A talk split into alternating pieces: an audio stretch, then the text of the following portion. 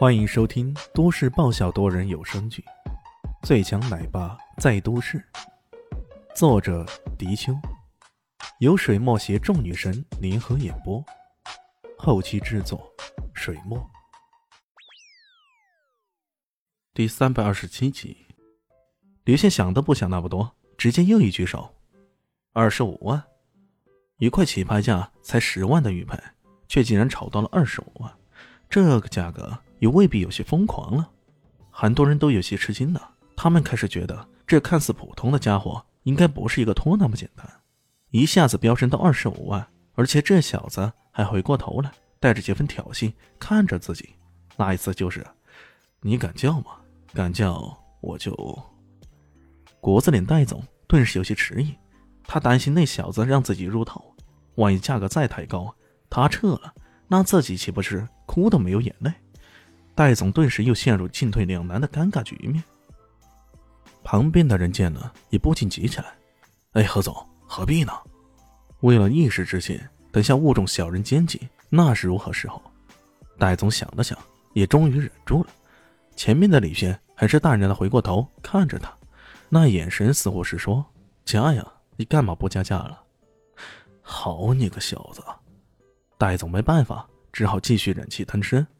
拍卖师正在呼喊：“二十五万第一次，二十五万第二次，二十五万第……”他的三次还没出口，突然后面有人喊道：“三十万！”靠，是谁呀？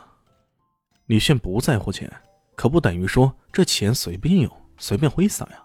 他忍不住回头一看，却看到一个身长玉立、长相俊美的年轻人站在后面，轻轻的举手喊道：“那个人站在那里。”用静若处子来形容，恰如其分，冷静内敛，没有丝毫气息的外露。如果不是他突然发声，人们甚至察觉不到他的存在。这个人，李炫忍不住心中突兀了一下。在他的感觉里，这个人不像现代的都市人，反而像古代的，莫非古物界的人？那么问题来了，古物界的人为何对这个普通的玉佩如此感兴趣呢？难道这个玉佩一点都不普通？李炫陷入沉思。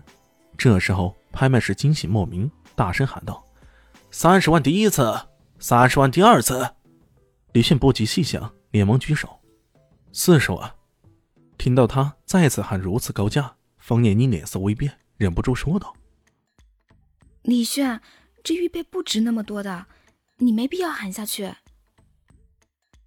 当年自己母亲当了这个玉佩，也可能才卖个一万几千，现在却要用几十倍的价钱来买回来，这可不值当啊！李迅摇了摇头，说道：“这是个好东西，无论如何，我都要帮你拍下来。”看到这个小子居然喊到四十万了，戴总脸上抽搐了一下。哎呀，看来自己真的小看那个小子了，他是真的有钱啊，要不然也不会花那么多钱来买这个并不太有价值的玉佩呀。那个年轻人冷冷的扫了一下李轩，继续举手：“五十万，六十万，七十万。”两人杠上了，在场的人不禁相顾失色。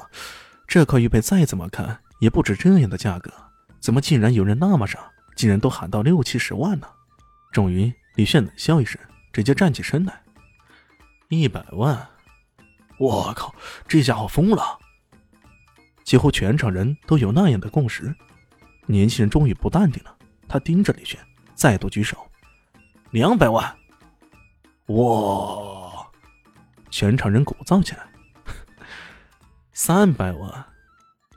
李轩想都不想，再次举手：“跟哥比有钱，你想多了。”一块起拍价十万块的玉牌，被两人一路抬升。终于，等李炫喊出五百万的时候，那个年轻人犹豫了。